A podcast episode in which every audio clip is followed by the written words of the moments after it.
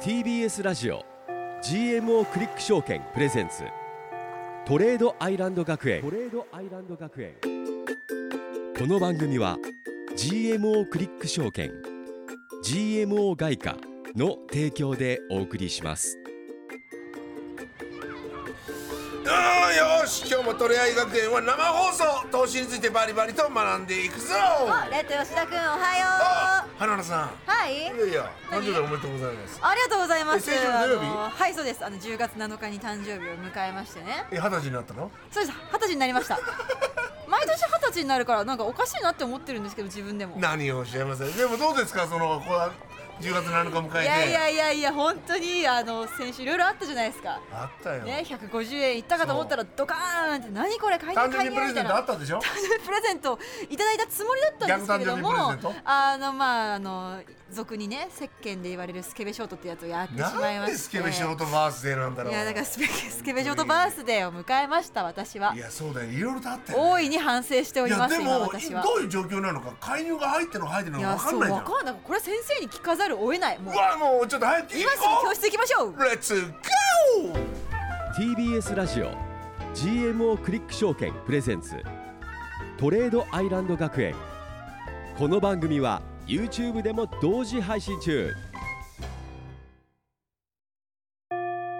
GMO クリック証券プレゼンツトレードアイランド学園ここは個人投資家を目指す皆さんのために具体的な投資のノウハウを学ぶ学園です番組の感想は「ハッシュタグトレアイ学園」をつけて投稿してください先生への質問はトレアイアットマーク TBS.CO.JP TOREAI アットマーク TBS.CO.JP までお送りください起立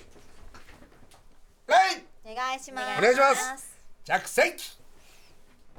さあ本日もレッド吉田君と花奈美桜が生放送でお送りしておりますそして私たちの担任の先生は投資家でフリーアナウンサーの大橋ひろ子先生ですろ子先生今日もよろしくお願いしますよろしくおおは願よしうございます。よろしくお願いいたします。先生先週のあれは何だったんでちすょっと何なんかですか先週放送が終わった後でしょはい。はいジョルツ求人件数が出るから11時には気をつけてねってはい番組で言いましそうた言よってねお。別れしたんです言いま我々はそして本当に11時になったらはいなりまドル円相場バーンと上にまず行きました行ね。きましたよ150円突破しましたよはい、150円に行ったのはこのジョルツ求人件数がとても良かったんですね、予想が881万人の求人であるだろうというところが、はい実際の求人件数961万もあったと、はいすごい上がってるじゃないこれはアメリカ景気いいと景気がいいわけですよねこれは金利ももっと上げなきゃいけないとはいいうことで、ドル金利が上がってわかりました、ドル円が上がったんですが、そこでドル金利は上がったわけだそうですね、ドル金利もやっぱり上がりました、上ね。がるからやっぱりみんなそうドですル買いに走るわけそうだです、そうです。そうですなるほどところが、うんところがその直後ですそね。こですよはい。びっくりびっくり。びっくり見てた見てましたえもう一気にえーみたいなそうなんかちょっと時間経ってから私はつつけたらねそのうんアプリを、ええへへですよあ見てなかったリアルタイムではもちろん見てなかった俺ですリアルタイムで見たいきなりだもんえー、何この動きみたいな見てたんだ見てましたリアルタイムで見てたんですね見てた見てた11時ストーンと下がりました。150円台に乗ったものが147円台まで。さ三円ですよ弱3円弱ですね。不利ですよでこれはこんな動きをするのは介入かという感じでそうざわめいたわけですざよ、わね、めきましみんなたがよ思ったんじゃないですか、はい介入だと介入じでゃもない違うんですかところが147円台一瞬でまたババーーンンもうと本当に1分でしょそうそうそうそう1そう分ないでしょないですもでリバウンドしてでまあ本当に介入だったら2段3段とまた下がるんですよね、はいはいはい去年なんかそういう動きだったの最初に来てなんか揉み合ってて、はいまたドーンと来てそうドーンとくうるだからショートしたんだよあその時に佐藤さんがそうだよそれでスケベショートしちゃもうっ一た回んだ来いって思ったんやっでちすよゃったなそうそうそうでもでもそういうことだよねそうです今までの流れだったらそこでまた来るわけだそかうらだどう見ても介入だとやっぱ思っちゃったんですだ私からもうも確率で言うとあの動きね2分の1じゃないもんねはうんっきり言って73ぐらいの確率でうんもう一絶回は対に下がると思うわけだかやっらぱすごい勢いで戻ってたしこれはもう一回ちゃんとドカそンうとだよ落ねとして来くるよるねぞと思ったらわかるそのねスケベショート違う動きになったらすぐ切らなきゃダメなんですよ、えそこなんですよねまだだ持っってて違んうのの違う持って二んの回目のやつがいつ来るかわかんないからまだ来るかもって思って持ってたんですよショートポジションをずっとでもえ来ないな来ないな来ないな来ないなって思って一週間ぐらい経ったってだけ一 週間一週間気長いね絶しすぎですよはい気絶初め本て当しすぎだよね、はい悪かったです私がはいそしてあの日本の通貨当局がどういうコメントをしていはいるか、ここですよ翌日からね神田財務官松野官房長官鈴木財務大臣、はい結局言わないんですね。なんかねはいこれなんか言わなはいっきりとことに意味があるんですかやっぱり言ってしまうと介入してるんだってなるとやっぱりちょっとマーケット関係者ざわめくしそういうことか、はいあの仕掛けてやってその日銀と戦ってやろうみたいな人も出てくるし、なるほいろんな思惑が生まれるのでノーコメントですねっていうのが基本なんですよね。どえ前回もそうだったんですでも前回は介入したって言ってるじゃないですかいや介言って入ないんですだかというふうには言ってないんですよね。そうなんだそうなんだはっきりと分かるのは、えーこの月末にならないと分からないです月末になると財務省が発表する外国為替並行操作の実施状況っていう、このデータを見ると、この1か月の間に実際に介入したかどうかって数字で出るんですわかるんですかそれは、へそれは10月31日午後7時に出ますそれを見るまではーハロウィンの日だ、はい、はっきりとは分からないんですが、はい一部情報にえ出た覆面介入という形で介入があったというような話が出ています。覆面介入我々素人がわからない情報ですねそうです。一部ってね先生のレベルでないと入ってこないよう情報誌だからなのいろんな関係者がいろんな情報をね、でこれも本当かどうかわかんないんですよ。わからない、うん、なあるほどのフェイクかもわからないし日本のまあ銀行、法銀2行にはい三十数億円レベルで介入のオファーがあって実際にそれを実行したというふうに、えー情報発信している筋があります。えそれは日銀じゃなくて違う銀行がやったよってことですか日銀はそれはオペレーションするだけなんです、はあ財務省があの号を出して日銀が、えー市中の銀行にオファーするんですねこれや、何時にこれやってねとか何時っていうかまあその150円例えば突破したらみたいなことですか何億ドルここでお願いしますみたいな感じとかね、なんかそういうろんな銀行にお願いするんですかはい数項にやるんです大じ体ゃあっ数校が一気にやったってことですかていうのが通常なんですけど今回2項しかなかったらしいんですこれ少ないってことなんですねどことどこまあ、それもまあ名前は上がってるっぽいんですけどそれはまあちょっとここで伏せますけど、うんあの信用金庫レベルじゃないですよ ねいやメガバンクですメね。ガバンクですねはい。ただその数十億しか入ってないっていう噂なんで、それだと去年までの介入とはやり方が全く違うんですよ。へえだって去年の9月の介入って、介入の規模が2兆8300億ですよ。えい2兆円ですよ。今回は数十億だって言われてるんですそうね。考えたら全然と数字い違ううことはこれは覆面でもない可能性もうんだから実際その数十億だとやってるって言うのかなっていうだ感じ。から結局一発は聞いたけども本当にそれを持続するような力はないお金を入れなくてすぐ戻っちゃったよっていうただあの、日本の通貨当局からのメッセージとしては150円台を超えていくっていう水準はやっぱ看過しがたいっていう一つのメッセージなんじゃないかっていう捉え方は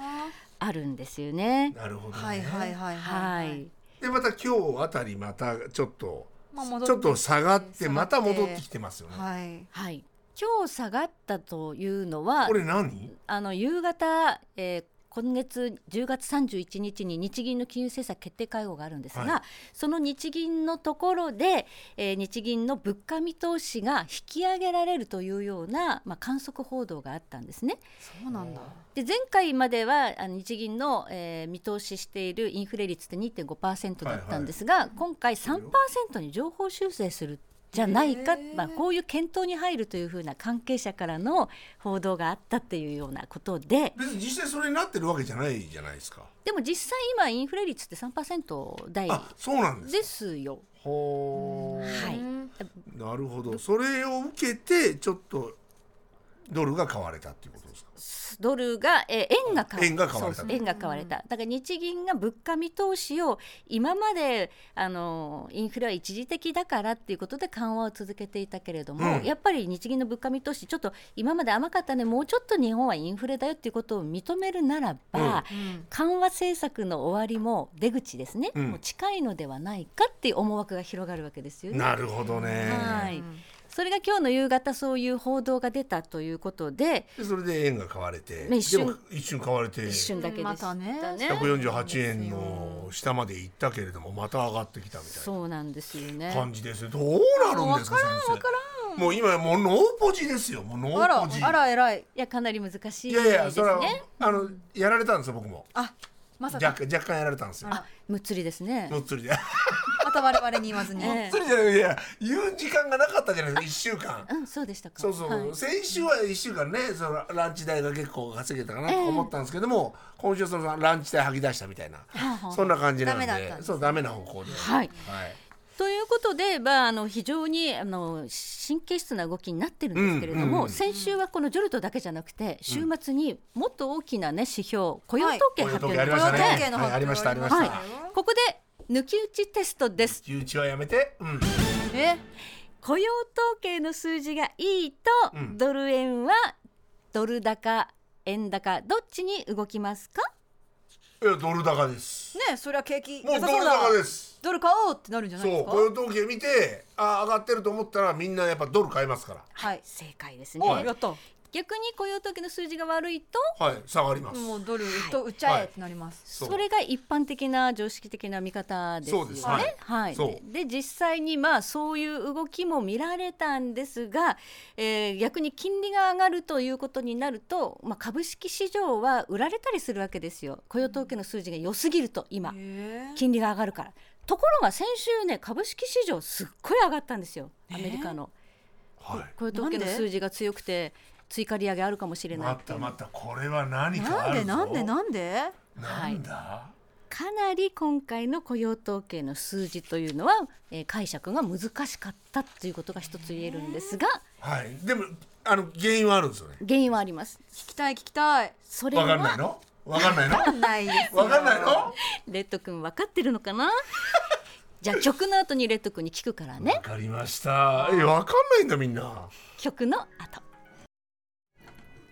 トレードアイランド学園本日の一曲はユニコーンで働く男でしたさあ生放送でお送りしておりますトレードアイランド学園ですけど今日なんで働く男だったんだってなん話だろをしたんですけう。ど雇用統 計、雇用ってこと？ね雇雇用されてる男っていうことだったんでえす、そういうユニコーンは関係ないでしょユ？ニコーンは関係ない引っ掛けだったみたいですけどああねえ、はいきっかけって何？毎週ですとディレクターがちょっとこじゃれた選曲をしてくるわけですそようなんだよね。ちこょの番組はっと裏の裏書いてくるからね。今なんか曲中にいつもねなんか表じゃんみたいなそね。うスタジオにね今回表ですね。なんでこの曲当てクイズしてるんですけれども、はいさあそんな雇用統計難しかったとはい、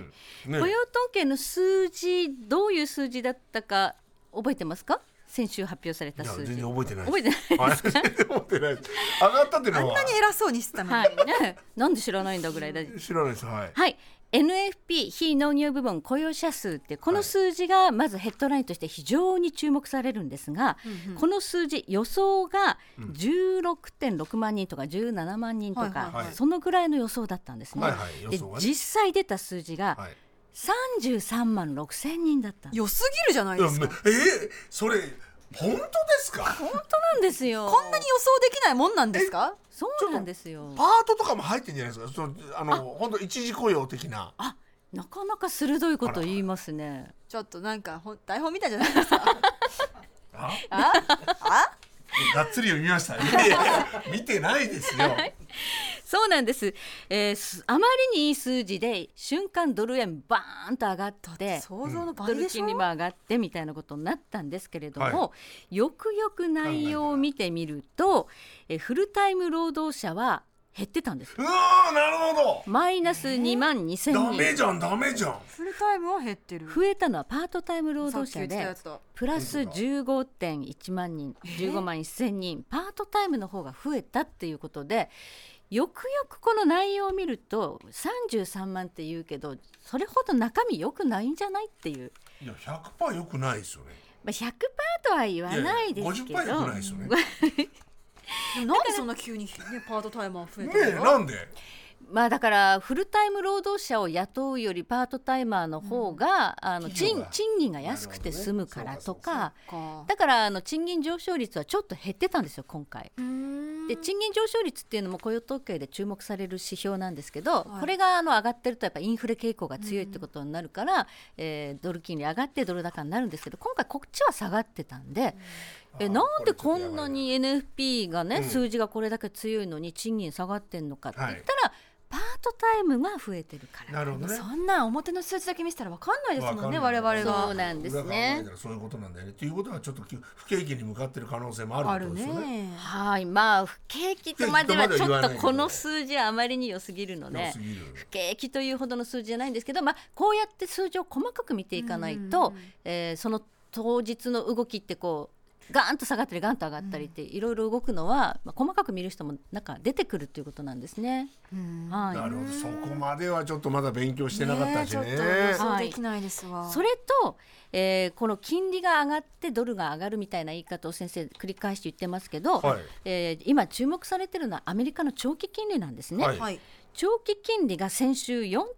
4.88%まで上がってるんですよ、はいうんちょっとチャートを用意しましたので見ていただきたいんですが、はいうん赤いのがアメリカの長期金利、はいで青いのがアメリカの短期金利、はい2年債の利回りなんですね。で本当は政策金利に連動するのはこの青い方短期金利ではい長期金利っていうのはあんまりドル円相場との相関っていうのは強くないんですけど、はい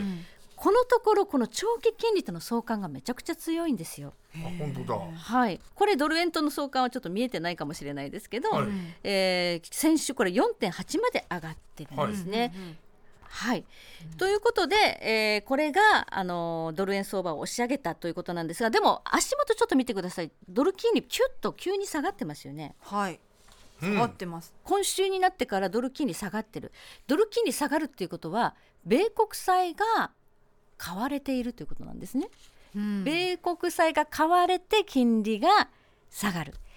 先週まで米国債が売られて金利が上がっているも米国債誰が買ってるんですか誰が買ってんでしょうねそこがポイントなんですうえこの週末大きな事件がありました覚えてますかニュース何があったと思いますいやあディレクターのガンマの数字 が高かった信じられない数値を叩き出してるっていうそこうとだかですらよおね酒は飲まない方がいいって言われはまあビッグニュースまであ、すそれもビッグニュースですけれども中東情勢が緊迫化しているってそうでいすうのよはたはいはいはい、いありましたイスラエルだはい、はいえー10月7日パレスチナ自治区ガザ地区を実効支配するハマスがイスラエルを奇襲攻撃するという、ね、大きなニュースがありましたでイスラエルが正式に戦争状態であるということを宣言しているんですね、でそうなると1973年第4次中東戦争っていうのがありましたが、はい50年ぶりにもしかしたら第5次中東戦争に発展するかもしれないやめてよもうやだないうことが、はい、懸念されているんですよ。でえそれと関係があるってことこうなってくるとちょっとみんな不安になりますよね。うんめちゃくちゃ不安になりますで実際原油がすごくポーンと週明けから上がってるんですよ。はい先週まで原油ちょっと下がってたんですけど、はい金利があまりにも高いから、うんこれがポンと上がったのはやっぱあの中東エリアっていうのは産油国が周りにあって、はいで今回ハマスがあんなに大規模な攻撃ができるわけないから陰に別の国の存在があるんじゃないかへえというふうに言われていてそれがイランあが関与しているのではないかというようなことが、えー今もう指摘されているんですねもうはいアメリカのウォール・ストリート・ジャーナルなんかはイランが関与しているってはっきり書いちゃってる本当に、はい。ただまあイランの国連代表部は、えー関与していないというふうに言っているんですがこれ関与してたっていうことになるとこれもう戦争なんで産油国イランってねものすごい産油国なんですはい世界第8位の産は油い国、おーで今アメリカからイランってこう経済制裁されていて、うんであの自由に生産できないっていう状態があったんですけどバイデン政権になってその制裁を解除してイランの原油を市場に戻そうっていうような動きがあった動きになってるんなだってたんですうよ。んなってたんだでイラン産原油が市場に出てくれば原油価格下げることがなるできほどるよねってうんういんうような動きがあったんだいいけ方ど向に向こうとしてたのに矢先このハマスの件にイランが関与してたっていうことになるとその制裁解除なんてとてもできないよねっていうことになって、イランがやっぱりもう市場から追い出されると。あるいはサウジアラビアだ UAE だってこうイスラエルをめぐってはいろんなところがちょっとこれ関与し始めてくると産油国がまた大きなこう紛争に巻き込まれてう、わー大変だ原っていう因か、はい、そこもやっぱり我々本当の情報がわからないじゃないですか。確かにそうですこうやっね。てニじュゃーあスに踊らされてしまいますよねアメリカがそうやって言ってるからイランがそう介入してんじゃないのって思ってるかもわかんないけど本当は違うかもわかんないし。誰もねね我々にはわからないことでですもうわ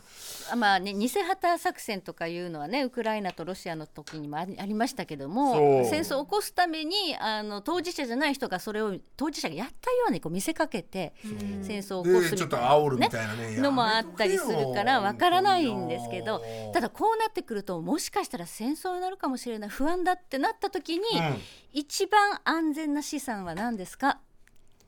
アメリアカメリのカドル国債なんです。国債なんだ米国債は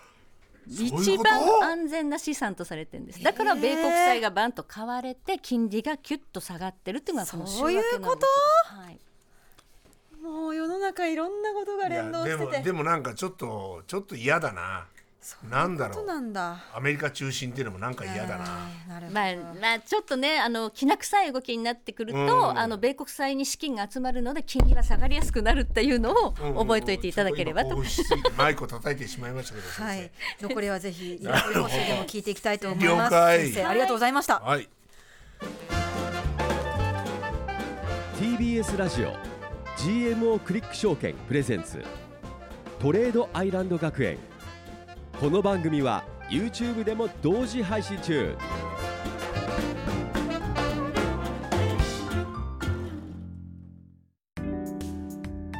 ここで GMO クリック証券からのお知らせです FX に興味があるそこのあなた GMO クリック証券の FX 取引をご存知ですか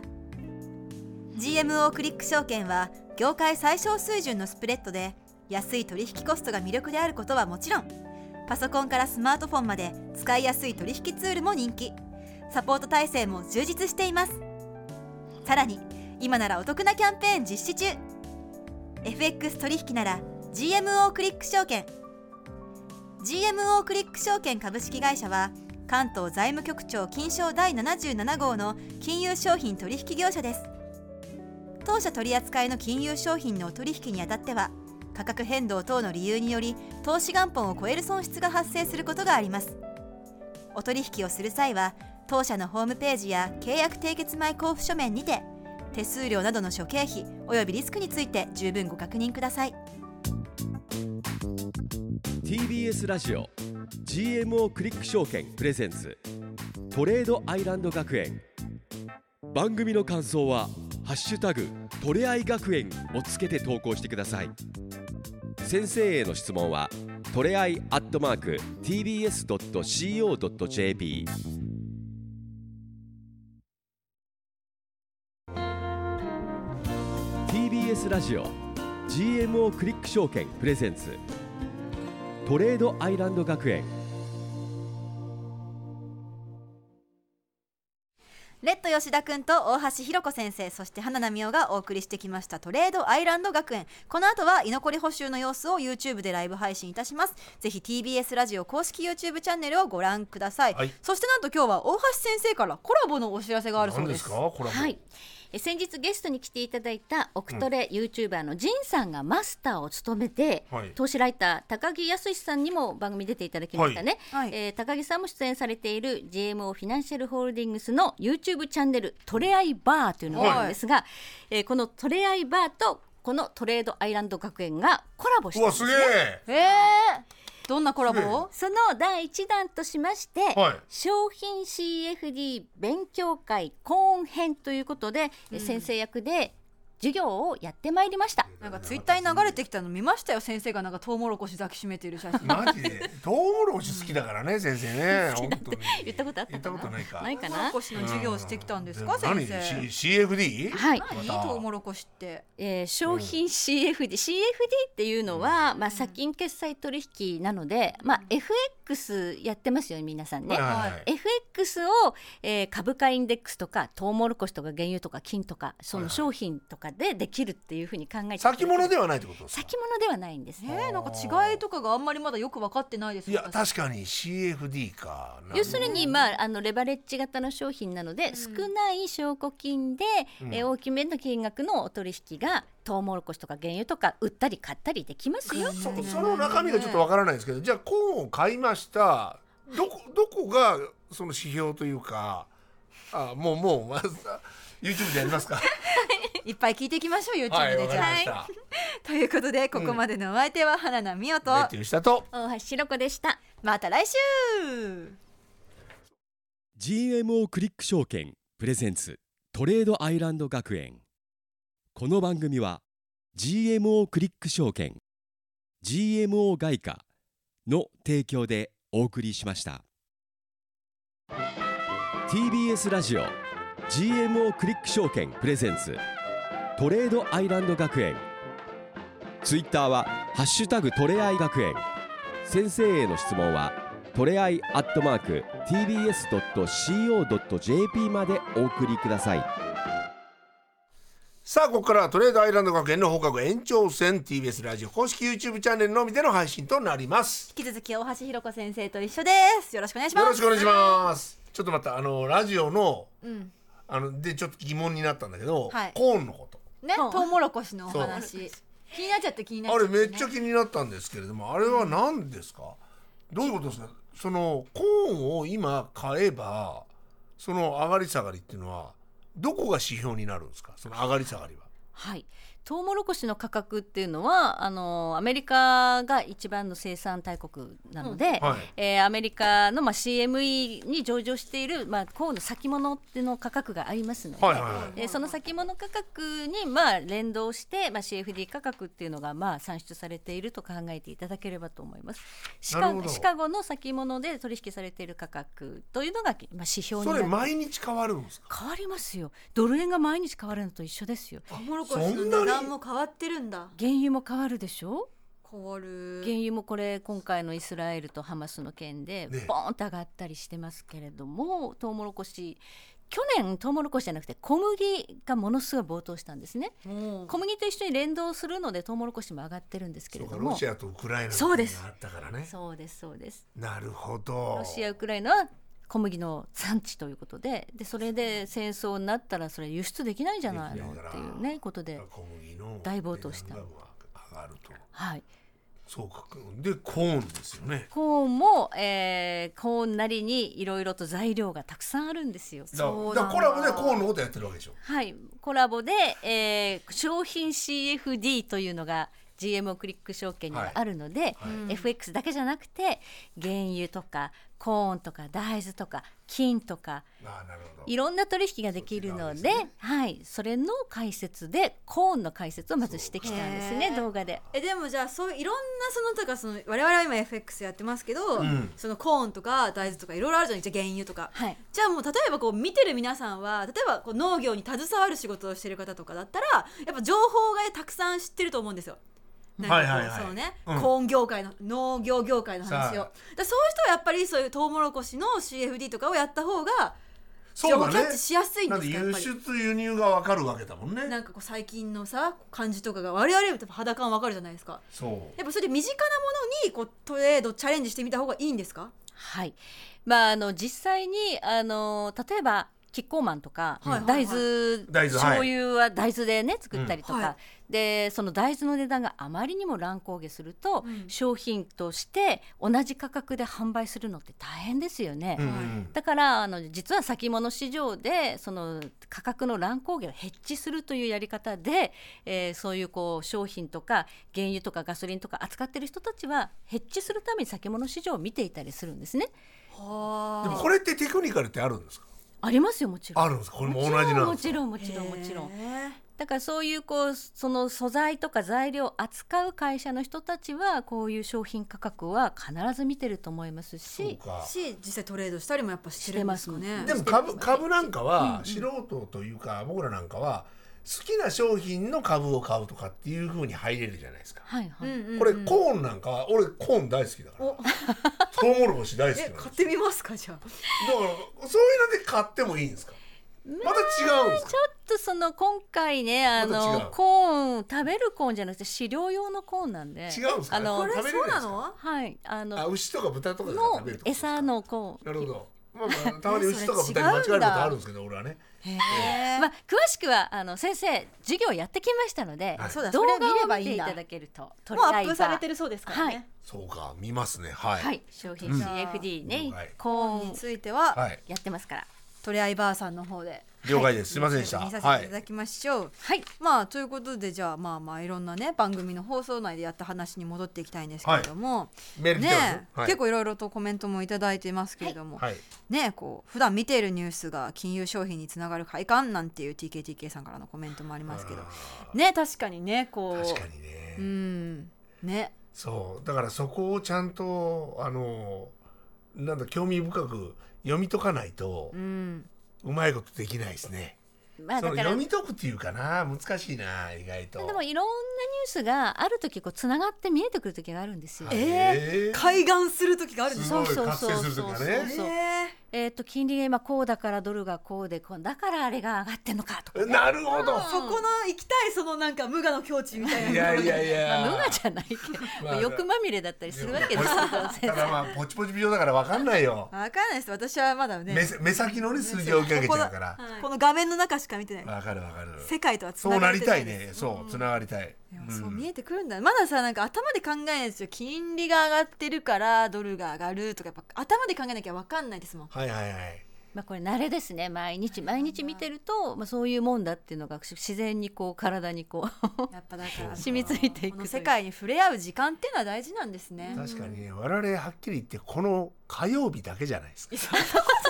ニュース見てるって言っ火て曜る日じゃなだいけでですしょか本当にこの30分とこの15分45分間しか我々は触れ合っ触れ、まあ、そあと朝一チャート見るとかですねそうそれだけでしょ、はいそれだとダメなんですよやっぱなんで怒られてんだろうな先生のねもう明日も公演でしょ明後日も公演でしょ 毎日誰かに話は聞いてますよねでしょそういうこと専門家の方に、ね、そうでないとダメなんだよな、なるほど甘いんですよこの45分間だけ で世界を知ろうなんていやいや45分だけどこまでいけるかなと思ったけど絶対いけないねね半年やってきましたけどまだまだいや でも長ダメだく長く番組がねもう5年10年続いててそれを毎週見てくれたら結構力になると思いますよ。あ力、はいね、はい、了解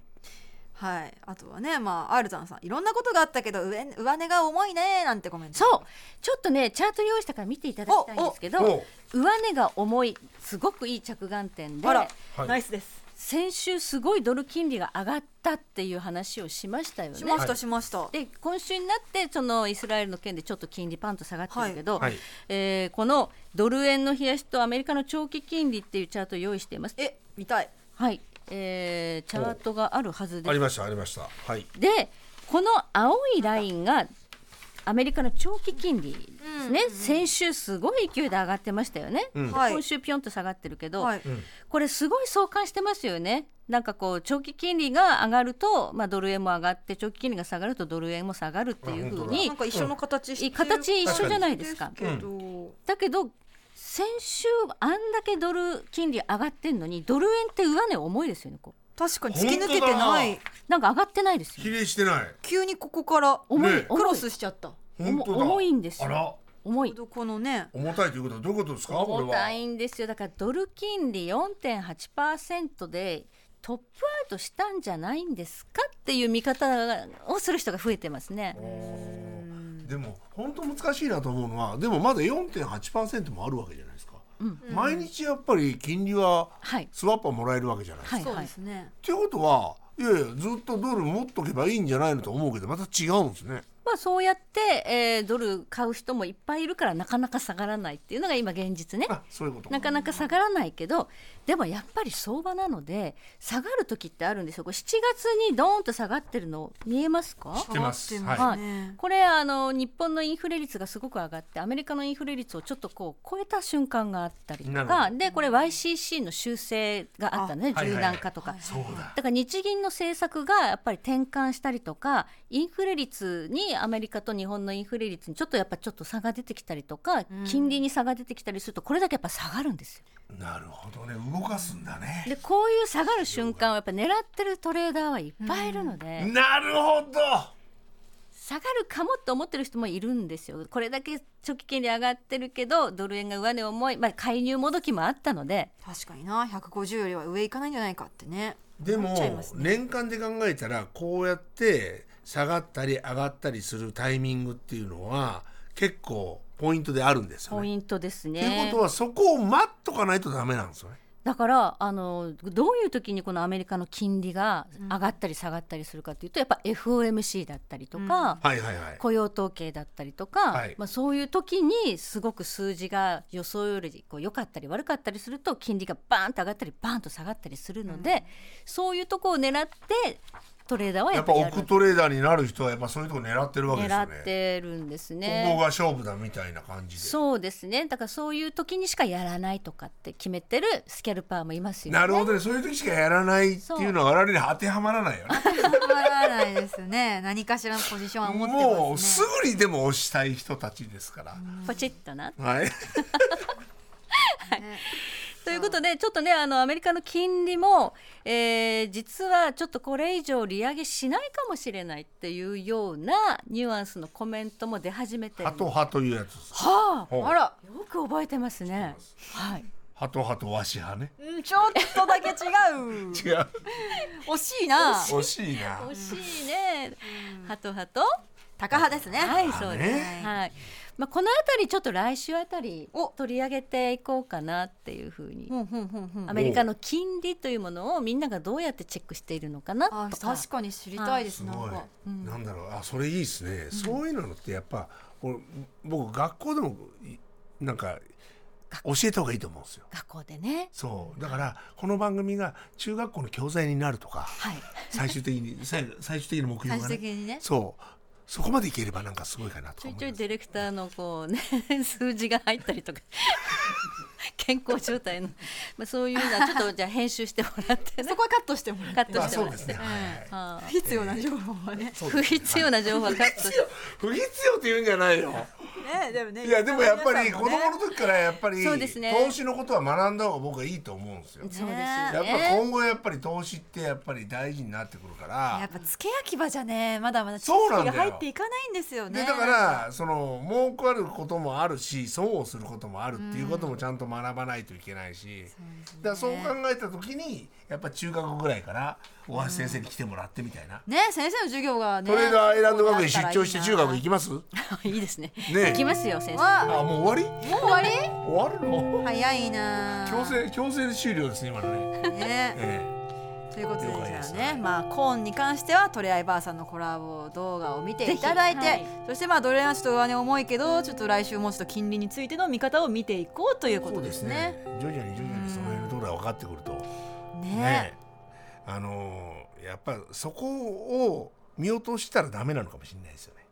やっぱ抑えなきゃいけないポイントってね。ねい、くつかあるので重要なポイント一番大事なのって金利じゃないですかやっぱり。そうですねやっぱですよ金ね利高いところにやっぱお金集まるっていう傾向がありますから、ただ単に下がってるから買おうとかそういうことしちゃうとダメだということですもんねまあ、。スキャルピングならありなんですけどね、そううんそっか金利の動きってでも先生何で見てるんですか普段なんかこ普段はあの来週取り上げますけれども、う、うんおそれをじゃあ知れるということで、こう我々こうなんかそのどうだったよっていうのをツイッターとかに流れてきてば後から知ってるからああなるほど、ね。リアルタイムでどうやって先生がチェックしてるのかとかやっぱ来週聞きたいですね。そう金利そうですね金利でもあのどこでチェックすればいいかっていうの も、それも教えねて、だから来週聞きましょ来週か再来週教え教え てなぜ再来週う来週 来週もいいんじゃないか来な週でいいのじゃあ来週了解教えてもらいましょうじゃあ来週来週じゃあ教えて来週の授業が決まりましたね。はいということでじゃあ居残り補習本日ここまででございます。はいえーこちらはですね、えあどっか行った。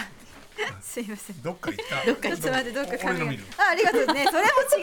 じゃないですかありがとうございます今チャートの山に埋もれました神山はいこちら番組はですね YouTube 配信のほか、ポッドキャスト配信も行っております質問などすべてのメールの宛先はトレアイアットマーク TBS.CO.JP です先生の質問や我々への応援メッセージそしてディレクターの通知への気になるコメントもお待ちしておりますそれでは来週も火曜日夜9時にお付き合いくださいませはいまたまた今